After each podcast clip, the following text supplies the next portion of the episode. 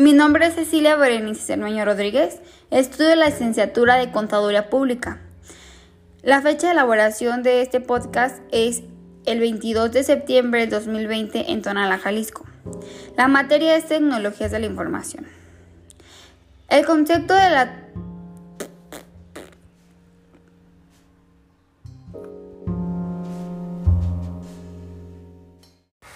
Mi nombre es Cecilia Berenice Cermeño Rodríguez. Estudio la licenciatura de Contaduría Pública.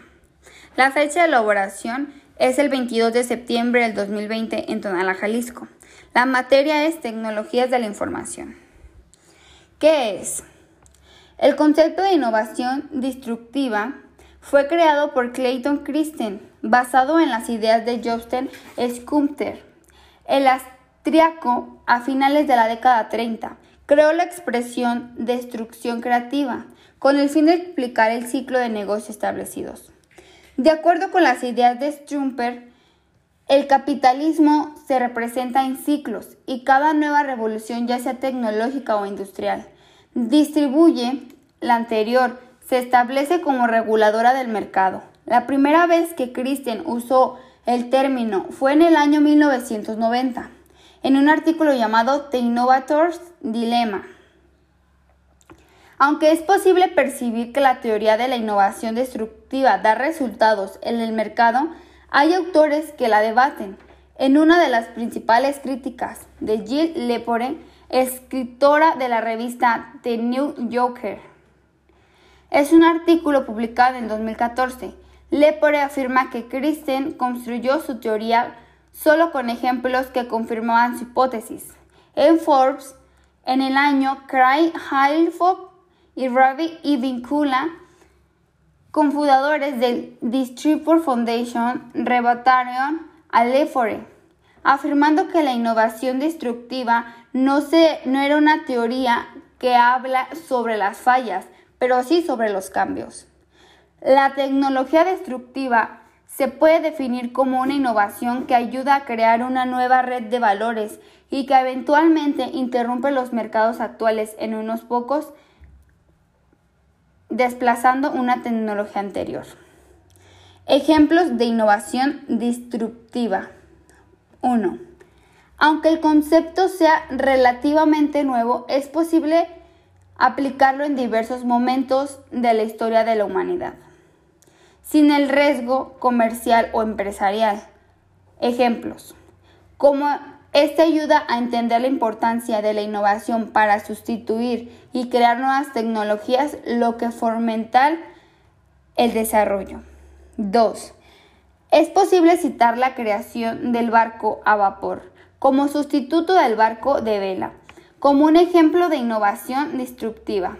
Otro caso es el papel reemplazado a los pergaminos, que eran más caros en relación a las novedades de entonces. La creación del teléfono por Alexander Graham Bell en la segunda mitad del siglo XIX ayudó a la situación del telégrafo. 3. La innovación destructiva también está presente en muchos otros momentos en el siglo XXI Existen varios ejemplos de las creaciones que rompieron barreras en enciclopedias tradicionales. Empresas como Netflix sustituye el alquiler de videos y aplicaciones como EAS Taxi pueden acabar como los tradicionales radiotaxis. ¿Cuál será el futuro de la, de la tecnología de la información? En un futuro no muy lejano ya no nos conectaremos a Internet. Estaremos con Estaremos constantemente envueltos en ella. Bastará decir aquí estoy para poder mandar información y o recibirla. El futuro de las tecnologías de la información están hechos de comunicación inalámbrica, ancho de bandas y computación distribuida. Así lo expresaron más de 200 profesores participaron en la conferencia Future in Review que se llevó a cabo en San Diego, California, el 19 al 22 de mayo para poder presidir la evolución del sector de un plazo de cinco años.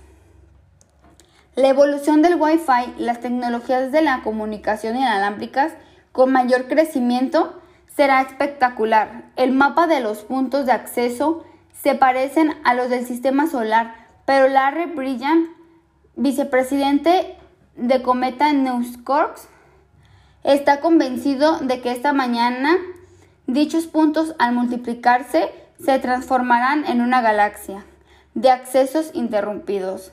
Dentro de cinco años las tecnologías de la información serán como la electricidad o el aire. Nos daremos cuenta que su existencia cuando falten. Será invisible pero no podremos vivir sin ella. Una plataforma educativa virtual. Ese entorno informático en el que nos encontramos con muchas herramientas agrupadas y optimizadas para fines docentes. Su función es permitir la creación y gestión de recursos complementos para el Internet sin que sean necesarios conocimientos profundos o programación. Para ello, estos sistemas tecnológicos proporcionan a los usuarios espacios de trabajo compartido destinados al intercambio de contenidos de información. Incorporan herramientas de comunicación como los chats, correos, foros de debate, videoconferencias, blogs, etc. ¿Para qué sirve el correo electrónico? Desde hace muchos años se utilizan los correos electrónicos y a pesar de que en la actualidad ya no están utilizados como hace dos décadas atrás, estas herramientas siguen siendo indispensables para la comunicación entre dos o más personas. Se puede decir que un correo electrónico es un servicio de red que permite el intercambio de, mensajes entre dos o más personas. Cabe mencionar que en la actualidad estos mensajes pueden contener archivos de todo tipo.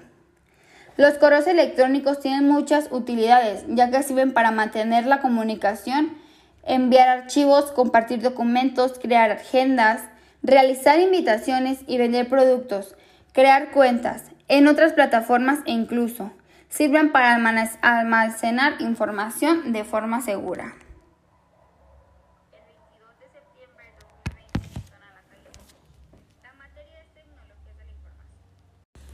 Mi nombre es Cecilia Berenice Cermeño Rodríguez. Estudio la licenciatura de Contaduría Pública.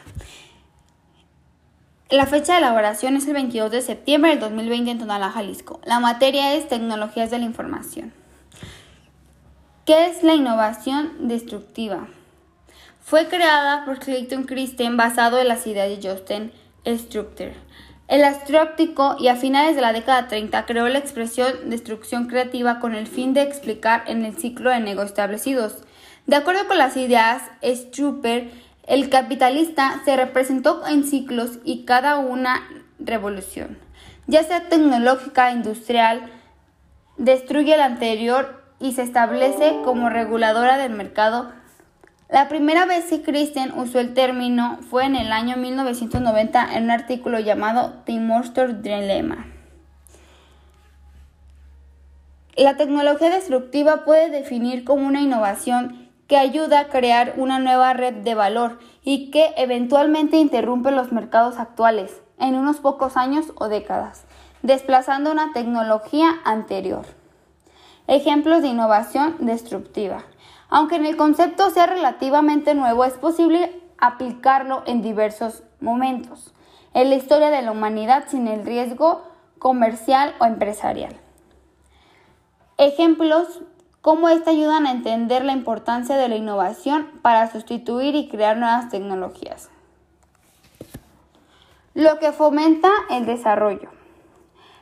Es posible citar la creación del barco a vapor como sustituto del barco de vela, como un ejemplo de innovación destructiva. Otro caso es el papel reemplazando a los pergaminos, que eran más caros en relaciones a las novedades de entonces. La innovación destructiva también está presente en muchos otros momentos en el siglo XXI. Existen varios ejemplos del mercado de creaciones que rompieron barreras en el mercado.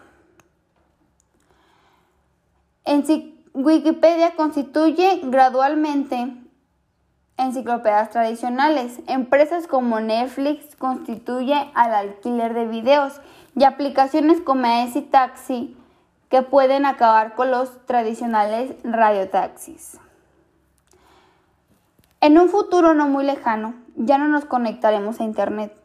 Estaremos constantemente envueltos en ella. Bastará decir aquí estoy para poder mandar información y o recibirla. La, evolución del Wi-Fi, la tecnología de la comunicación inalámbrica de mayores crecimientos, será espectacular. El mapa de los puntos de acceso se parece a los del sistema solar. Pero Larry Brilliant, vicepresidente de Cometa Networks, está convencido de que mañana dichos puntos al multiplicarse se transformarán en una galaxia de acceso interrumpido. Dentro de cinco años, las tecnologías de la información serán como las de la electricidad o el aire. No nos daremos cuenta que existen, pero cuando falten será invisible, pero no podremos vivir sin ella. Las plataformas virtuales. Es un entorno informático en el que nos encontramos con muchas herramientas, agrupadas y optimizadas para fines docentes. En su función es permitir la creación y gestión de cursos complementos para el Internet sin que sean necesarios conocimientos profundos de programación. Para ello, estos sistemas tecnológicos proporcionan a los usuarios espacios de trabajo compartidos destinados al intercambio de contenido de información, incorporar herramientas de comunicación como lo son los chats, correos, foros de debate, videoconferencias, blogs y etc. ¿Para qué sirve el correo electrónico? Desde hace muchos años se utilizan los correos electrónicos y a pesar de que en la actualidad no nos utilizamos como se hacen dos décadas atrás, estas herramientas siguen siendo indispensables para la comunicación entre dos o más personas. Se puede decir que un correo electrónico es un servicio de red que nos permite el intercambio de mensajes entre dos o más personas Cabe mencionar que en la actualidad estos mensajes pueden contener archivos de todo tipo.